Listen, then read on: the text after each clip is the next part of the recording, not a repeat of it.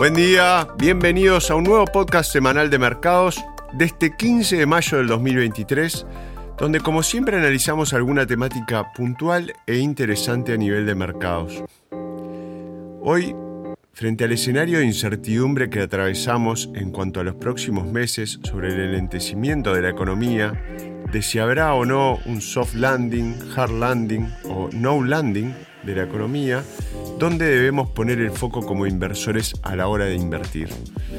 Santiago Queirolo, quien los acompaña, Sales Manager de Dominion, y el informe fue preparado por nuestro equipo de Pacific Asset Management en Londres.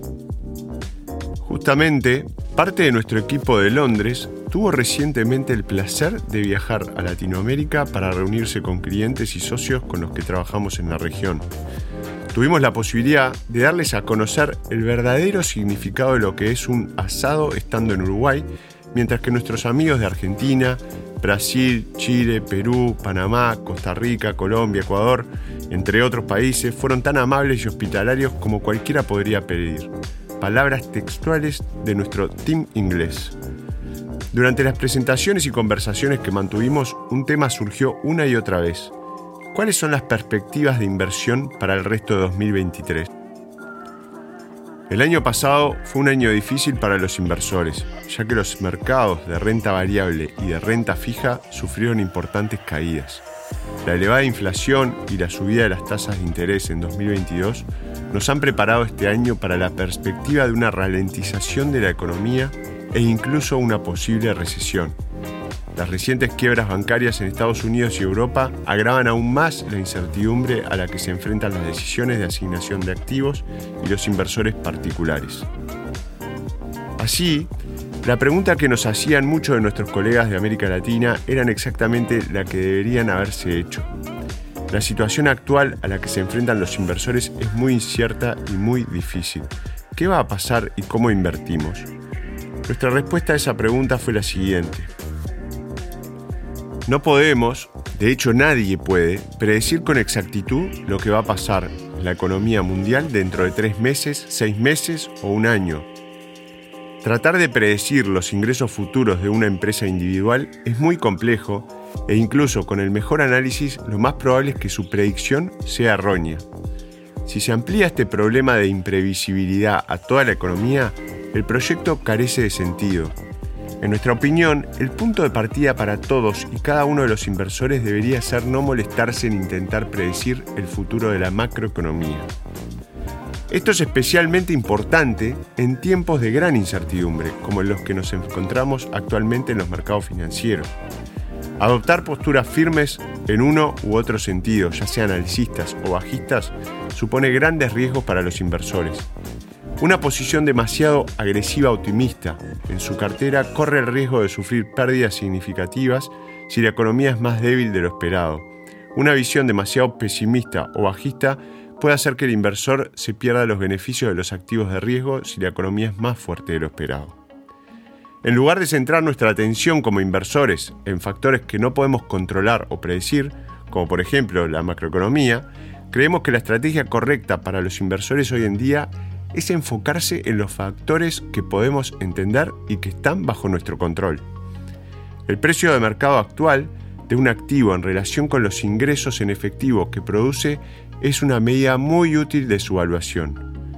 Por ejemplo, imaginemos una empresa con un valor de mercado de 100 millones de dólares, con 10 millones de acciones cotizadas en bolsa.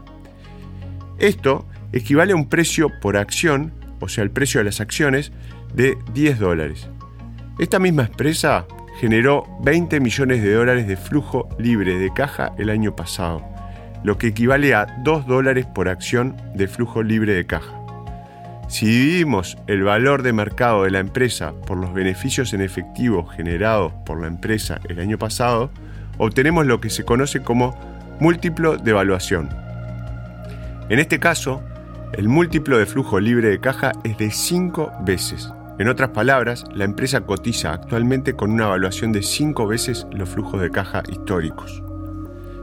Esta metodología nos permite comparar oportunidades de inversión. Imaginemos ahora otra empresa, del mismo sector que nuestro ejemplo anterior.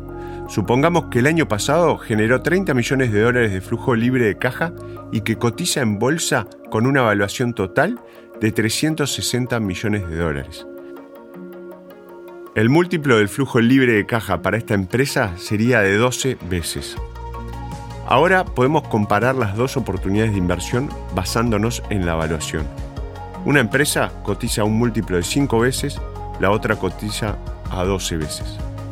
Como posible inversor, usted está pagando mucho más por el segundo ejemplo que por el primero. El primero es más barato y el segundo es más caro. En igualdad de condiciones, debería comprar la primera acción que cotiza en el múltiplo de evaluación más bajo. Hay docenas de múltiplos de evaluación diferentes y obviamente otras metodologías que podemos poner sobre la mesa a la hora de tomar decisiones de inversión. La importancia de hacer esto y centrarse en las inversiones que cotizan con valuaciones atractivamente bajas es que se reduce el riesgo a la baja de la cartera. Volviendo a nuestro ejemplo, dos empresas que operan en el mismo sector, una que cotiza a 5 veces su generación de flujo de caja y otra a 12 veces, en igualdad de condiciones, en una recesión la acción más cara caerá mucho más en términos porcentuales que la más barata. Esto nos lleva a la pregunta inicial, ¿Cuáles son las perspectivas para 2023 y cómo debemos invertir? No sabemos cuál será el resultado económico, pero lo que sí podemos hacer es invertir en activos que coticen con múltiplos de evaluación atractivos. Cuanto más barato, mejor, si el activo es de una buena calidad. Si podemos construir una cartera de activos de alta calidad que coticen a múltiplos de evaluación bajos, esto configura la estrategia para, en primer lugar, batir la recesión y obtener mejores resultados en caso de una economía más débil. Y en segundo lugar, obtener muy buenos resultados si la economía es más fuerte de lo esperado, porque seguimos teniendo activos de riesgo y no nos hemos escondido en efectivo o en fondos de money market. Nuestro consejo en estos tiempos difíciles, no se deje llevar por el pánico. Acierte con la estrategia e invierta en estrategias centradas en ofrecer calidad a un precio atractivo. Esperamos les haya resultado interesante este nuevo episodio basado en las evaluaciones de los activos y la importancia en momentos como el actual de hacer especial énfasis en esto. Recuerden seguirnos en Spotify y en Apple y nos volvemos a encontrar en 7 días. Muchas gracias. Las opiniones expresadas en este podcast pertenecen al autor en la fecha de publicación y no necesariamente a Dominion Fund Management Limited. El contenido de este podcast no pretende ser un asesoramiento de inversión y no se actualizará después de su publicación. Las imágenes, videos, citas bibliográficas y cualquier otro material de este tipo que pueda estar sujeto a derechos de autor se reproducen total o parcialmente en este artículo sobre la base del uso legítimo que se aplica a la información periodística y al comentario periodístico de los acontecimientos.